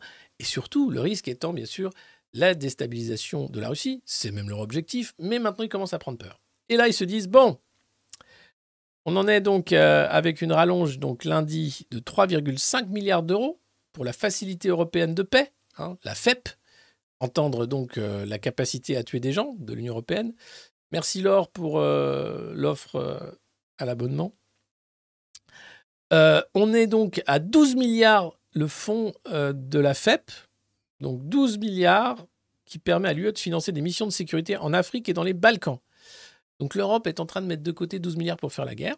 Très bien. En revanche, Budapest, euh, la Hongrie, bloque toujours la huitième tranche d'aide militaire à l'Ukraine à cause des sanctions de Kiev contre la banque hongroise OTP. Il y a 4,6 milliards d'euros de soutien militaire à l'Ukraine qui ont été financés via ce Fonds européen pour la paix. Donc, vous rendez compte que l'argent pour la guerre s'appelle Fonds européen pour la paix. Et déjà, 4,6 milliards de ces 12 milliards ont été fléchés vers l'Ukraine. Sachant que l'annonce de von der Leyen de la semaine dernière, c'est 50 milliards de plus sur 4 ans. Pour l'Ukraine toujours. Là, pour la reconstruction. On n'est pas dans la guerre. Beaucoup d'argent quand même. hein. Beaucoup, beaucoup d'argent. Mais bon, c'est la guerre, hein, ça rapporte. Donc on investit. Puis dans le Figaro, cette interview de Kamal euh, Redouani, qui est un journaliste, euh, documentariste, euh, expert des mercenaires, du marché des milices. Et donc, euh, il parle de ces sociétés militaires privées, qu'il a pu croiser notamment en Syrie, euh, et il explique que leur montée est incroyable. Et c'est un marché, ce marché de la, de la milice, en fait, qui est à 200 milliards de dollars. Imaginez, c'est un marché énorme. Même Albert Bourla se dit, tiens, je vais peut-être me lancer dans la société militaire privée plutôt que le vaccin. Il y a, il y a du fric à se faire. Et donc, euh, là, on est sur euh, un vrai problème, encore une fois, de société, puisque la guerre est devenue ultra rentable et elle coûte moins cher à faire qu'avant, finalement. Grâce à ces milices, t'es pas obligé. Alors, les Américains aiment bien envoyer encore du GI, hein, euh, qui vont aller se faire péter les jambes très loin et qui reviennent après en disant J'ai pas compris ce que voulait de moi l'oncle Sam. Mais globalement, tu peux faire la guerre maintenant juste en payant des gens qui la font pour toi. Machiavel en parlait déjà, avec le risque, bien sûr, qu'ils se vendent au plus offrant. Depuis 20 ans, que nous dit euh, Monsieur euh, Redouani Depuis 20 ans, il n'y a pas une guerre que j'ai couverte dans le monde arabe sans croiser des mercenaires. En 2003, j'ai été témoin de leur émergence sur le sol irakien. C'était l'Irak d'abord. À l'époque, la plus puissante des sociétés militaires privées était Blackwater, une société américaine connue pour son mépris des vies humaines et son emploi démesuré de la force. À chaque fois que je croisais leur chemin, mon chauffeur se cramponnait à son volant et marmonnait des prières par peur de mourir. Ensuite, c'est en Syrie que Blackwater euh, officier. Et c'est en Syrie que les graines de Wagner ont germé dans la tête de Dmitri Utkin, son fondateur, ancien officier des forces spéciales de la direction générale des renseignements russes. Donc c'est sur les terrains d'opérations militaires que les milices opèrent évidemment et qu'elles le font de manière assez incroyable. Et vous allez voir, il y a cette information assez dingue. Donc ce marché de 200 milliards de dollars, d'après une étude britannique, ce chiffre devrait doubler au cours des dix prochaines années. 400 milliards de dollars, euh, sans prendre en compte les richesses que les sociétés militaires privées peuvent accaparer sur le terrain, puisqu'elles sont sur des théâtres d'opération où il y a des mines, par exemple, comme euh, les mines d'or en Centrafrique, le pétrole en Syrie. Euh, et les SMP tels que Wagner sont des prédateurs qui se nourrissent de la guerre, peu importe le nombre de guerres, le nombre de morts pardon, que cela implique. Donc on a affaire à des gens dont le business est la mort, dont le business est la guerre, et c'est un business extrêmement lucratif, qui en plus vous permet de mettre la main sur des ressources naturelles. Tout ça avec l'aval des États. Et on nous explique que l'Europe c'est la paix, qu'on veut la paix, que les États-Unis c'est la nation de la démocratie, etc. Prenons l'exemple de Blackwater. Incroyable exemple, et là, franchement, vous allez tomber de votre chaise. Comment expliquer qu'une ex-entreprise américaine comme Blackwater se retrouve détenue par une société chinoise, allant ainsi à l'encontre même de la politique de la première puissance mondiale Alors, Eric Prince, le dirigeant de Blackwater, était l'homme à tout faire de Bush. Criminel de guerre, mais on n'a pas le droit de l'appeler comme ça, c'est l'ancien président américain. Euh, lancé dans une guerre sans fin contre le terrorisme. War on Terror. En fait, c'était juste officiellement le lancement du business de la guerre. Guerre perpétuelle. Il a même protégé des membres de la CIA en Afghanistan, mais la démultiplication des scandales, l'arrivée de Barack Obama à la Maison-Blanche lui ont fait perdre la plupart de ses contrats. Il s'exile alors aux Émirats, le fameux Eric Prince, fondateur de Blackwater, et fonde une nouvelle société militaire privée, Frontier Service Group, la FSG. Sauf que derrière FSG se cache Citigroup, la plus grande société d'investissement public du gouvernement chinois. Eric Prince offre ainsi à la Chine, qui s'est lancée à la conquête du monde, son savoir-faire et son réseau au sein de l'armée américaine pour sécuriser ses investissements volontaires ou pas. Eric Prince va faire faire aux sociétés militaires privées chinoises un bond en avant. Donc voilà, le mec se vend au plus offrant. Il en a rien à foutre. Ça a été l'homme à tout faire de Bush. Il est devenu millionnaire grâce à ça. Part ensuite en Arabie Saoudite, aux Émirats, pardon. Et là, c'est les Chinois qui financent sa nouvelle SMP. On est rentré dans un monde incroyable. L'étape d'après, c'est la police privée, la milice. C'est-à-dire que l'État régalien va déléguer des services de police de plus en plus, là encore au privé. Quand l'armée est devenue ça, et c'est les Américains les premiers hein, qui ont fait ça, pas les Russes, vous comprenez que la guerre est juste un business comme un autre. Il n'y a même plus de sécurité du territoire, il n'y a même plus de quoi que ce soit. Les guerres américaines n'ont rien à voir avec la sécurité des Américains. Rien. Voilà. Mais on regarde Wagner et je trouve qu'on oublie beaucoup Blackwater. Pourtant, c'est en dit. Et puis, euh, cette nouvelle qui devrait vous réjouir si vous êtes fan des vaccins. Parce que la guerre des vaccins fait rage entre l'allemand Boehringer Ingelheim et le français Seva qui se disputent le marché de la picouse aux canards. Alors oui, oui, oui, c'est les canards qui sont euh, ciblés par cette grande campagne de vaccination euh, qu'on voudrait faire test hein, pour voir parce que chaque année, il y a de plus en plus de volatiles qui sont victimes de la grippe aviaire. Avant, c'était de temps en temps, il y avait une épidémie. Là, c'est chaque année. Et l'an dernier, c'était plus d'un milliard de manques à gagner du fait euh, bah, de la suppression, hein, du meurtre de 20 millions de volatiles sans les manger, euh, du fait que bah, derrière, vous ne pouvez pas utiliser l'exploitation. Euh, L'export aussi qui s'arrête, puisque les pays euh, importateurs ont peur, d'importer la grippe. Et donc, la solution, c'est le vaccin. Une première mondiale cet automne, la France testera à grande échelle 50 millions d'animaux la vaccination des canards. C'est la vaccination des canards, tout le monde dans la mare a pris son shot ARN. Vous la connaissez bien sûr, c'est la danse des canards. Eh bien, pauvre canard, la tentative de la dernière chance pour la filière volaille, et là c'est le président hein, qui parle, euh, ça va être compliqué. Alors, pour les Français, c'est Grosse innovation, hein. Seva qui repart à zéro pour mettre au point un vaccin à base d'ARN qui est censé stimuler une immunité plus forte que les vaccins classiques. Ça vous rappelle quelque chose? C'est normal, coin coin. Outre le Made in France, coin coin, cela, Seva, pardon, se targue de pouvoir vacciner les canards directement au couvoir. On va nous vacciner au couvoir, coin coin. Un jour après leur naissance, pim direct. Avant qu'ils ne soient dispersés dans les élevages, ce qui limiterait les allées et venues et donc les sources de diffusion de la maladie, alors que le vaccin du laboratoire allemand, qui est en compétition, est administré à J plus 10. Voilà, donc excellente nouvelle, et on peut encore se féliciter, bien sûr, de la capacité d'innovation française, notamment en matière de vaccins ARN. Pour les canards.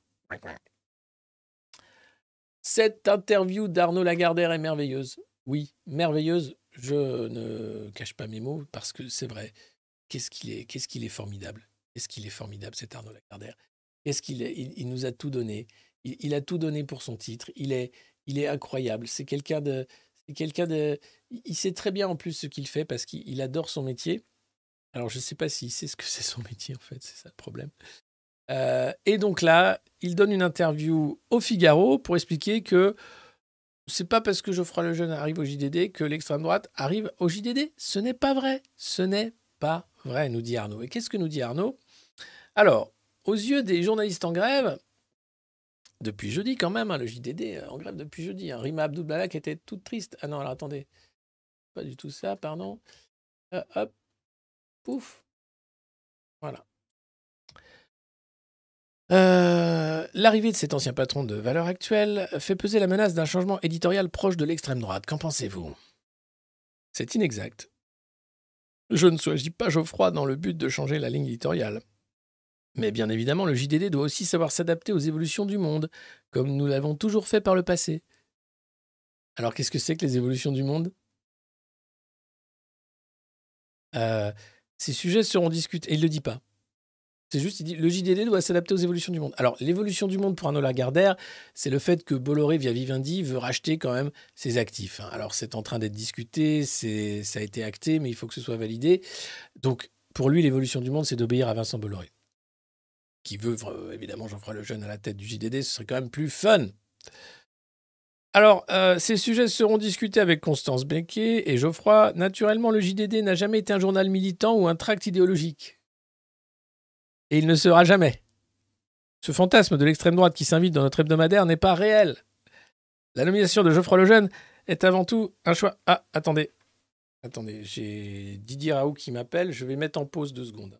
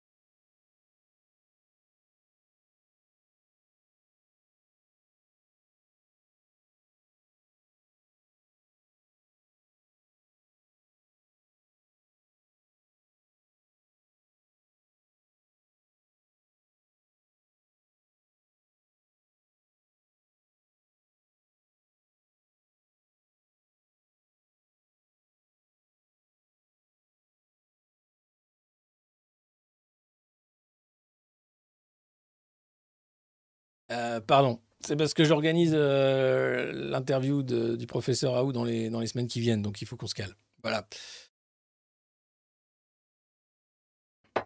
Euh, Ouais, parce qu'il y a des choses à dire quand même. Mais on le dira lors de l'interview. Parce que franchement, ce qui se passe est dingue hein, par rapport à lui. Et d'ailleurs, il, il en parle déjà hein, de son successeur et, et de comment tout ça va se passer. Donc c'est un peu pour parler de, tout ça. Voilà. Euh, il m'avait dit qu'il m'appelait ce matin, donc c'est pour ça que je devais prendre son appel. Euh, euh, on était, ah, JDD. Donc pas de JDD, voilà, il a, interviewé tout le monde, Alexis Corbière, Emmanuel Macron, formidable. Alors, certains considèrent que euh, les éditeurs de presse ne sont pas des entreprises comme les autres. Et c'est vrai, puisqu'elles fabriquent de l'information. De l'information en fonction de la façon dont elle est fabriquée, elle vous rend stupide ou elle vous rend éclairé. Typiquement, on parlait de France Inter tout à l'heure. On comprend que volonté de tout tourner autour du nombril, hein, plutôt que autour du cerveau. Choix des, des parties hein, l'anatomie qui fait aussi comment on tourne l'information, ou même le, le divertissement. Certains considèrent que les éditeurs de presse ne sont pas des entreprises comme les autres et que les journalistes ont leur mot à dire sur leurs dirigeants. Qu'en pensez-vous? C'est certes un métier très particulier, d'autant que beaucoup d'informations non vérifiées circulent sur la toile. Cependant, je peux difficilement m'extraire de mon rôle d'actionnaire car les titres de presse sont aussi des entreprises. Ce n'est pas sain de penser qu'il n'est pas prioritaire pour un journal d'arriver à l'équilibre financier. Le choix du patron de la rédaction revient au responsable de l'entité économique. En gros, je choisis qui commande et donc j'ai plus rien à dire. Et là où tu te dis, mais pourquoi cette revue de presse du monde moderne parle de presse subventionnée, de presse oligarchique Et qu'est-ce que c'est que cette presse, en fait, qui systématiquement perd de l'argent et qui pourtant intéresse les milliardaires? Et regardez, le JDD, donc une diffusion payée qui a baissé de 8% en 2022 à 131 770 exemplaires. 31 770 exemplaires chaque dimanche qui partent. Il y a des gens qui achètent encore, ils sont 131 000. C'est moins qu'une euh, vidéo YouTube de euh, plein de gens. C'est très peu en réalité. hein. Euh, le journal perd de l'argent depuis plusieurs années. Ah D'autant plus que nous avons récemment réinvesti dans le lancement du supplément magazine. Ils en rajoutent, c'est un puissant fond. Mais nous l'aimons et nous y tenons. Nous voulons le garder et continuons à y investir. La priorité, c'est aussi d'améliorer la distribution. Pour que plus de gens puissent lire le bon JDD. Et c'est quand même dingue de se dire que le titre perd de la thune depuis des années, est en chute libre en termes d'abonnement. Alors, il y a 20 000 abonnés euh, simplement sur euh, le numérique. hein, euh, bon, bah, c'est pas beaucoup, franchement, pour un titre comme celui-là. Euh, N'hésitez pas d'ailleurs à vous abonner au Monde Moderne hein, via patreon.com slash le Monde Moderne ou bien ici via YouTube euh, parce que voilà, on montre aussi où est l'audience, où, passent les gens en fait quand ils s'informent, où ils sont. Euh, et pourquoi les milliardaires mettent autant de thunes dans des titres de presse qui passent leur temps en fait à perdre de l'argent? Pour l'influence évidemment. Parce que derrière, ça permet de créer le candidat de 2027, ça permet de soutenir Macron jusqu'au bout, ça permet de faire croire que la réforme des retraites est nécessaire, ça permet de faire comprendre que le travail des enfants aussi va bientôt être nécessaire si on continue. Puis, comme le disait Bernard Arnault au Figaro, et ça j'en parlais dans la revue de presse d'hier, de lutter contre l'idéologie néo-marxiste en réalité. Sûr, le danger, c'est l'égalité. Liberté, égalité, fraternité, c'est quand même dégueulasse comme devise. hein. Attention, nous ce qu'on aime, c'est travail, famille, patrie, profit. C'est mieux, nous, les milliardaires. Et encore, patrie, non. Travail, famille, profit. Ça, c'est la devise des milliardaires. Alors, euh, le JDD, donc euh, voilà. Euh, le projet ensuite de commandite, puisque l'idée c'est qu'ils mettent toute sa dette dans une commandite pour loger Europe 1, qui perd à elle seule 25 millions d'euros chaque année. Europe 1, la station de radio, c'est une perte de 25 millions d'euros chaque année.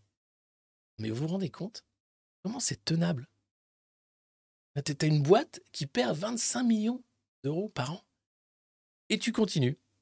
Oui, oui, alors euh, ils sont dans la ligne droite avec l'ARCOM. hein. Euh, une fois actée, l'activité sera sanctuarisée L'actionnaire n'aura pas à remettre au pot. Nous avons alloué et bloqué une somme de 160 millions d'euros sur 4 ans pour ce pôle déficitaire. Oui, mais alors si tu calcules 4 fois 25, ça fait pas 160. Il va falloir euh, faire des coupes terribles budgétaires. Une radio qui perd 25 millions d'euros par an. Mais c'est dingue. Moi, je vous demande même pas un million par an pour fonctionner. Si vous pouvez tous là donner juste un euro par mois pendant un an, moi je suis, refait, c'est parfait. Là, je sais pas comment ils font. C'est dingue. Je sais pas comment ça fonctionne. Alors ah oui, évidemment, il y a une rédaction, il faut payer la licence, faut machin, il y a plein de droits, il Mais pourquoi Et comment t'en arrives à une telle perte? Europe 1 quand même, qui est une grande radio nationale. Qu'était. Allez, là on va rentrer dans le LOL impôt. Et vous allez voir, c'est qu'ils en ont même ras-le-bol, tellement ça devient n'importe quoi. Euh, à la direction générale des finances publiques, les mecs sont comme des dingues en expliquant qu'ils savent plus ce qu'ils font. Et là, ça a été la déclaration des biens immobiliers, euh, le cri d'alarme des agents des impôts. Bon là, c'était la goutte d'eau. Euh, vous avez sans doute vu le merdier que c'était pour déclarer ses biens immobiliers. Vous avez sans doute reçu des, des- des mails de menaces. Hein. C'est le prototype de, ce que veut euh, Emmanuel Macron, du tout digital, du tout numérique, euh, appelez ça comme vous voulez. C'est-à-dire, tu payes, tu fais ça en ligne, ou sinon tu vas voir ta gueule. Et là, le principal syndicat des agents des impôts, Solidaire Finances Publiques, salut les gars, a envoyé un courrier accablant à la direction des finances publiques suite au couac de la déclaration des biens immobiliers. Alors, si vous avez dû déclarer vos biens immobiliers, vous n'avez pas compris comment ça fonctionnait, et c'est normal, ça a été fait par sans doute les mêmes qui ont fait l'auto-attestation de sortie version 3. Savez, cette auto-attestation de sortie qui a duré 5 heures. Les mecs l'ont sorti le matin, il y avait 25 pages, tout le monde s'est foutu de leur gueule, ils l'ont enlevé à midi. Mais très sérieusement, les mecs avaient sorti 25 pages à, viser avant de sortir de chez toi.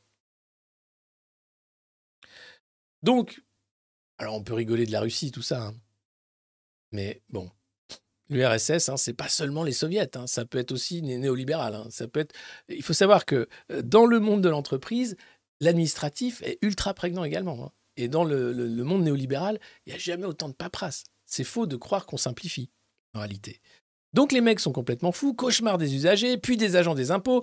La nouvelle déclaration des biens immobiliers est en train de devenir le cauchemar du directeur général des finances publiques, Jérôme Fournel. Jérôme Fournel, alors qui est-il? Euh, Je me demande qui est Jérôme Fournel, tiens. Jérôme Fournel, qui es-tu? Jérôme Fournel, d'où viens-tu? Euh, Ceux qui vivent des mythes d'une administration toute puissance, agression du fisc. Alors, il y a un orthophoniste qui a le même nom, mais ne vous trompez pas, lui, il est directeur général des finances publiques, administrateur général de l'État, haut fonctionnaire. Il a été directeur de cabinet au ministère des Comptes publics, un pur produit du budget. Il a commencé sa carrière conseiller budgétaire de Luc Ferry à l'éducation nationale, à Matignon sous Raffarin et Dominique de Villepin, direction des douanes. Bien. Darmanin, bon. Au gars. Alors, bon, courage à lui et courage à nous. Euh, donc, la lettre euh, envoyée par euh, le syndicat explique un risque psychosocial grave et avéré auquel il est de la responsabilité du directeur général des finances publiques de remédier. Elle fait suite aux problèmes engendrés par la nouvelle déclaration des biens immobiliers qui ont conduit Bercy à décider en urgence vendredi le report de la date limite au 31 juillet plutôt qu'au 30 juin, puisque personne ne pouvait le faire au 30 juin, puisque personne ne comprenait qu'est-ce que c'était que ce nouveau merdier. Seulement 50% des propriétaires avaient répondu à 7 jours de l'échéance. Les meilleurs, ceux qui sont déjà prêts pour être euh, agents du fisc. Usagers très agressifs, le syndicat décrit une situation explosive dans les services des impôts, des particuliers, centres de contact et au service des impôts fonciers. Nous avons des remontées d'agents et de nombreux chefs de service qui nous font part de situations extrêmement préoccupantes, notamment au niveau de la réception du public. La cause principale tient à l'afflux des usagers parfois très agressifs, ayant reçu des relances et des menaces d'amende. Eh oui, parce que c'est ça.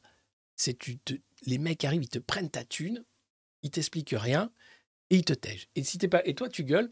Et la seule façon en fait, à un moment, de faire tomber cette horreur néolibérale, c'est le, refus à l'impôt. C'est toujours comme ça que ça marche. hein. C'est comment tu fais ou le boycott euh, tout simplement d'achat. hein. Pour les pâtes, par exemple, en Italie, il y a eu un boycott des, des citoyens sur les marques de pâtes qui ont baissé leur prix au final.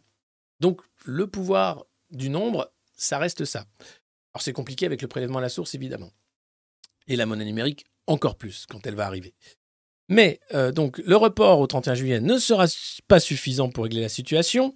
Les services sont débordés avec euh, les, les 2042 à saisir toujours très important. C'est le bordel. Loin d'être la campagne idéale tant vantée par notre ministre, cette campagne Gérer mes biens immobiliers est représentative de toutes les erreurs et les errances dont est capable l'administration. Déplore Solidaire Finances Publiques. Le syndicat dénonce notamment une communication inadaptée et contre-productive, une application non finalisée, un refus de toute écoute des agents et des représentants du personnel, dogmatisme et certitude en total décalage avec les besoins et attentes du public. Voilà. Alors, il n'y a pas de formulaire papier, euh, évidemment. Le vouloir dématérialiser à tout prix, ça rend le truc compliqué. Euh, sans formulaire papier, les services ont dû créer, chacun, un document papier distribué au public afin de limiter les files d'attente hein, et, et de permettre au service une saisie a posteriori. Donc les mecs ont recréé du papier. C'est génial. Gestion improvisée qui crée ensuite des dysfonctionnements, les formulaires n'étant pas homogènes. Non mais je crois que l'administration des impôts, c'est le truc qui me fait le plus flipper au monde. C'est là que tu vois la, la folie en fait de l'État. Toutes les petites cases que tu comprends pas. La case BA machin cut 138. Êtes-vous propriétaire d'un chien unijambiste euh, que vous avez acheté à l'étranger? Et si oui, quel âge a l'animal? Non Alors sinon, avez-vous déjà été propriétaire d'un chien unijambiste acheté à l'étranger? Et si oui, à quel âge est-il décédé? Non plus Et pourquoi il y a toutes ces cases? Je ne sais pas. C'est les mecs s'occupent en fait. Alors voilà, euh, aucune, aucun accusé de réception aussi, bien sûr. Euh, les gens craquent en fait, les agents sont en pleurs, et ils n'en peuvent plus, ils ne savent plus comment répondre à leurs questions et interrogations. On est arrivé au degré ultime de la folie d'État. Avec Macron, je pense que là, il a accéléré les choses. Euh, la technocratie, c'est ça en fait. La bureaucratie de Bruxelles, c'est ça fois 1000. C'est juste du délire kafkaïen. Des gens qui créent des cases. Il faut tout rentrer dans des cases. Et ces gens qui créent des cases, en plus, adorent la donnée. En plus des cases, maintenant, ils ont du data, du data. Il faut qu'on fasse plein de trucs avec de la donnée, de la donnée, de la donnée. Dingue Ce cri d'alarme intervient dans un climat déjà tendu. Outre les baisses d'effectifs continues des agents de l'administration, ah, ouais. Euh, ceux-ci ont été profondément choqués à l'automne dernier par l'assassinat d'un contrôleur, vous vous rappelez peut-être, lors d'une visite à domicile. Alors, euh, alors, les seules mesures qu'on a entendues, hein, Gabriel Attal qui doit être en vacances, on l'entend pas beaucoup en ce moment, c'était des mesures pour renforcer la sécurité des agents, puisque plutôt que de dire on va arrêter nos conneries, non, c'est on va continuer nos conneries et comme ils veulent vous taper sur la gueule, on va faire en sorte qu'il y ait des CRS à l'entrée des perceptions.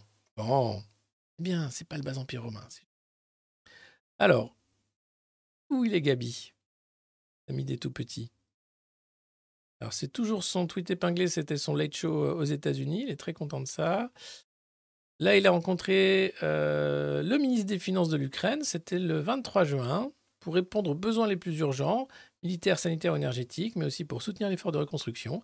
La France et l'Union européenne sont aux côtés de l'Ukraine, heureux d'avoir reçu mon homologue à Bercy pour avancer. Super. Et les douanes, ah ouais, il était sur le coup des cigarettes, ouais, c'est vrai. Les fraudes fiscales et sociales, la préparation du prochain budget avec Marie Guévenou, députée de l'Essonne, première questeur de l'Assemblée nationale. Non, il est très, très, très, très, très, calme. Il prépare des trucs. C'est pas bon signe. Ou alors il s'est mis incognito, genre mon patron incognito, dans un service SNU. Je veux dire que sa bannière Twitter est assez incroyable. Allez-y, hein, si vous voulez aller voir. Il fait une course avec un masque, pleine nature, avec des enfants.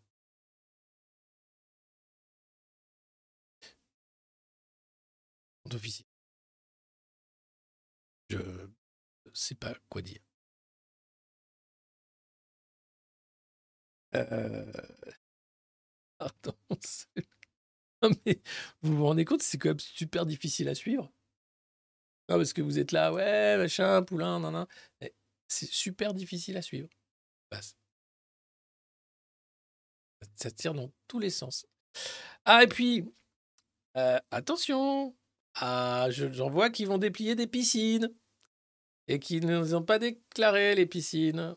Et alors, le fisc étant la traque. Ah oui, le programme foncier innovant permet au fisc de détecter des biens non déclarés grâce aux prises de vue aériennes. Vous savez, ça avait coûté une blinde. J'en parlais dans une revue de presse il y a un an où les mecs avaient payé Soprasteria quasiment 20 millions d'euros. Enfin, je sais plus combien, je ne vais pas dire de bêtises, mais très très cher pour utiliser Google Street View. hein. Et dire Ah là, une piscine, elle n'est pas déclarée. Donc, ils croisaient le cadastre avec Google Street View pour dire Il y a une piscine pas déclarée. Ça coûtait très cher. Ça demandait beaucoup d'ingénierie. En réalité, c'était c'était vraiment de la vente de. Enfin bon. Euh, près de 125 000 mails et courriers ont été envoyés par Bercy depuis le mois de mai pour vérifier l'existence de piscines non déclarées. C'est Jérôme Fournel qui annonce ça. Lettre destinée à recouvrer la taxe foncière qui n'a pas été payant et trouvant l'origine dans le programme foncier innovant lancé en octobre 2021. Ce programme consiste à faire tourner des algorithmes développés en open source sur la base d'images aériennes publiques de l'Institut national de l'information géographique et forestière, explique Bercy dans un document. Google et Capgemini ont participé à son élaboration. C'est Capgemini, pardon. Et pas Soprasteria. Soprasteria, c'est les radars. Eux, c'est la... Ils ont mis la, bonne main sur la rente des radars. Capgemini, ils ont mis la main sur euh, Google Street View et les piscines non déclarées, entre autres. Donc ils font la chasse, bien sûr. Hein. Euh, expérimenté d'abord dans neuf départements, Alpes-Maritimes, Var, Bouches-du-Rhône, Ardèche, Rhône, Haute-Savoie, Morbihan, Maine-et-Loire et Vendée, le programme a eu des résultats encourageants. 94% des propriétaires ont confirmé le caractère imposable de leur piscine.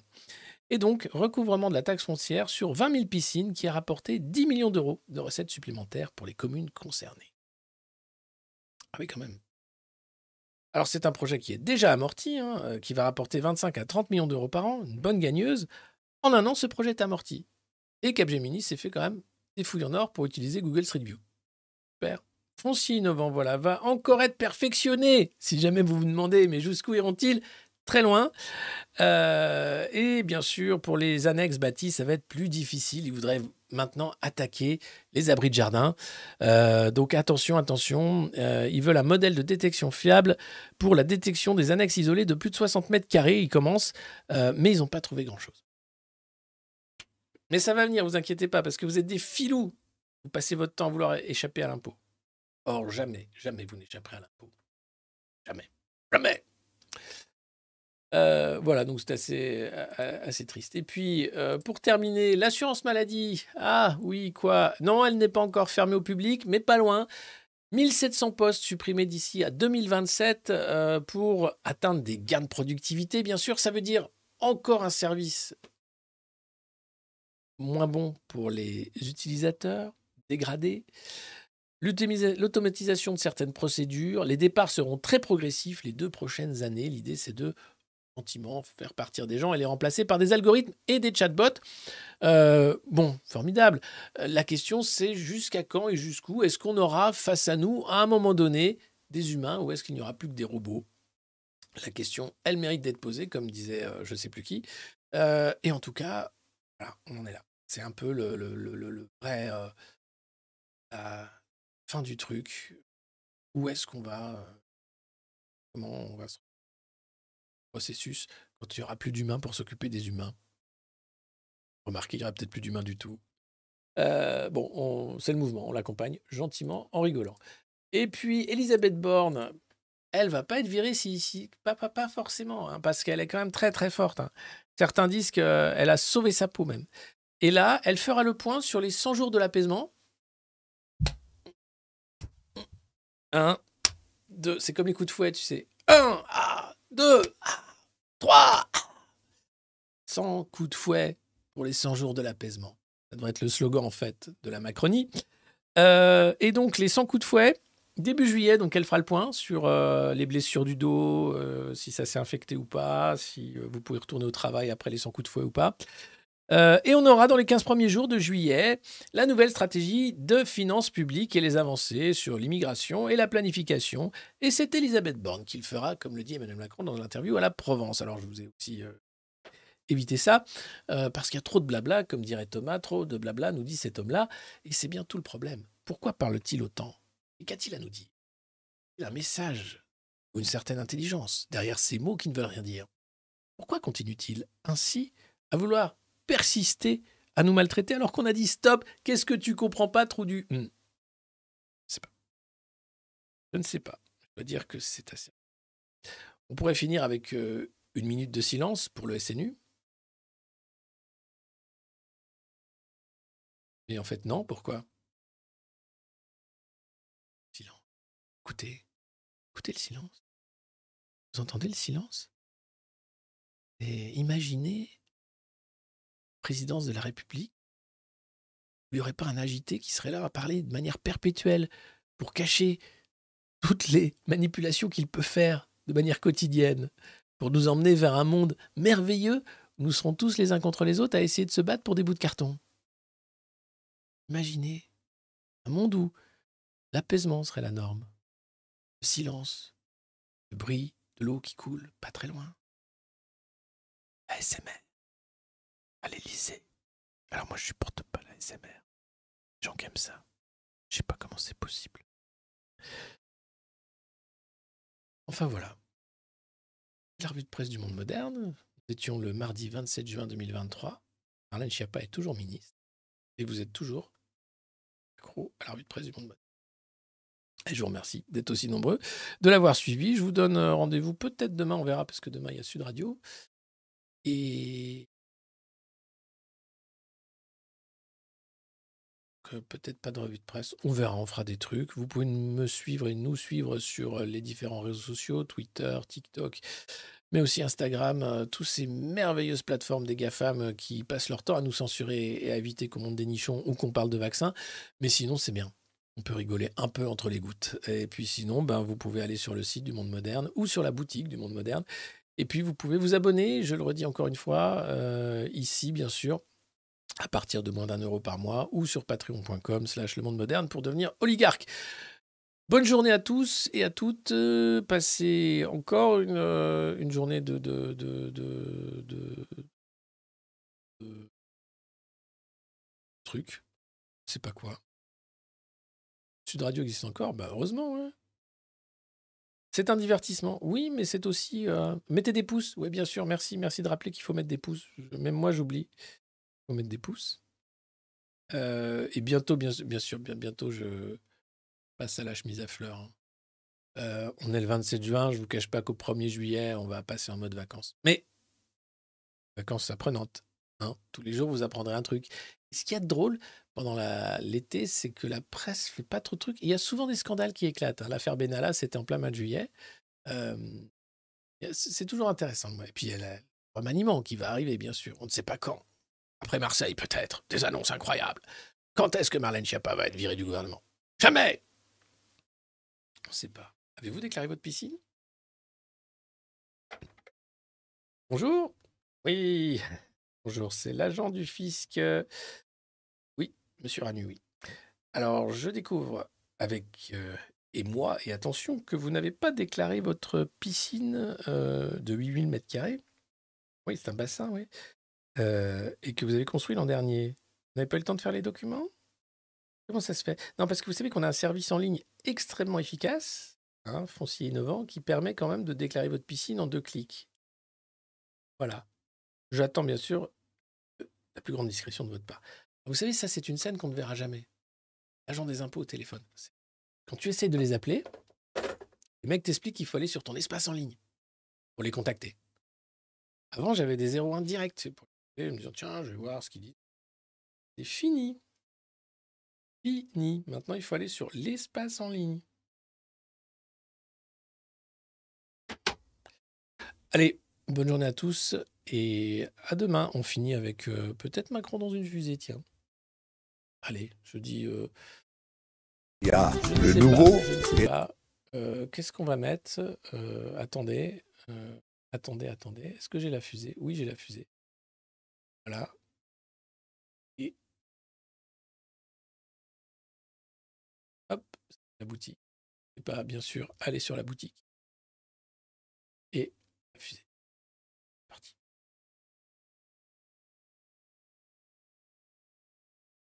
Voilà. Ça marche pas du tout.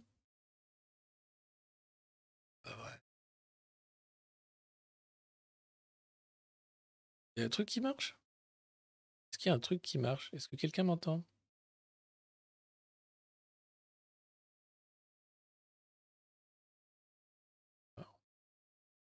Bougez pas. Au départ. Bah, je... Comment je fais pour trouver ça? Oh, je suis fatigué déjà. Alors. Voilà. Arrivé. Allez. C'est parti.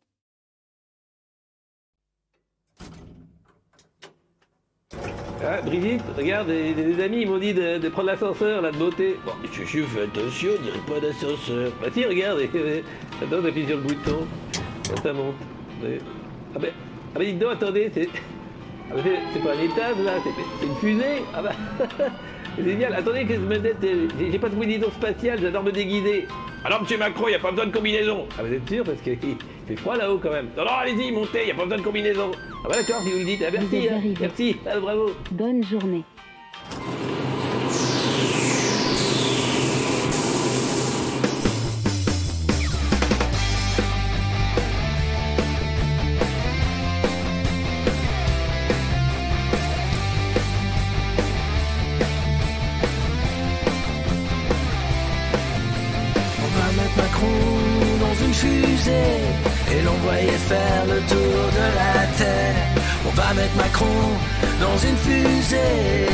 L'envoyer au bout de l'univers. Parce que tout ce qu'il fait c'est nous emmerder ou bien nous matraquer. Qu'on sait pas tout simplement nous gazer. Macron est là pour nous emmerder. C'est pas un président comme les autres, il est encore mieux que les autres. C'est le meilleur président que la France ait jamais connu.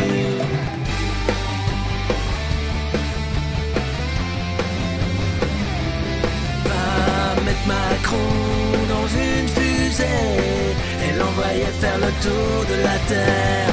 Mettre Macron dans une fusée et l'envoyer au bout de l'univers. Mettre Macron dans une fusée.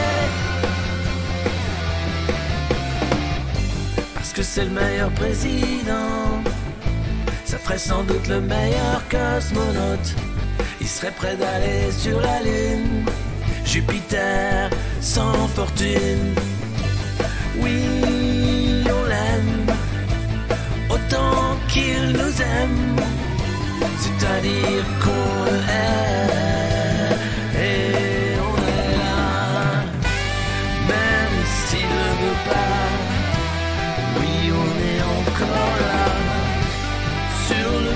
De lancement. La fusée n'attend pas.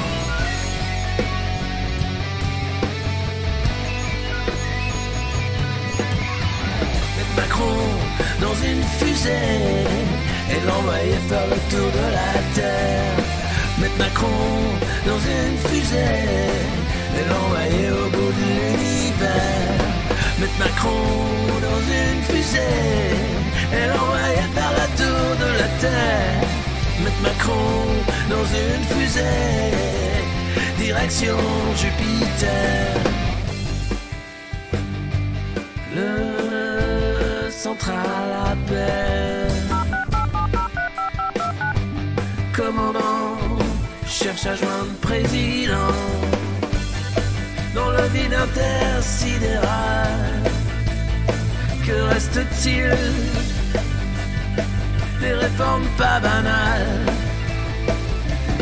Mais Macron dans une fusée, l'envoyer faire le tour de la terre. Mettre Macron dans une fusée, direction Jupiter. Mettre Macron dans une fusée,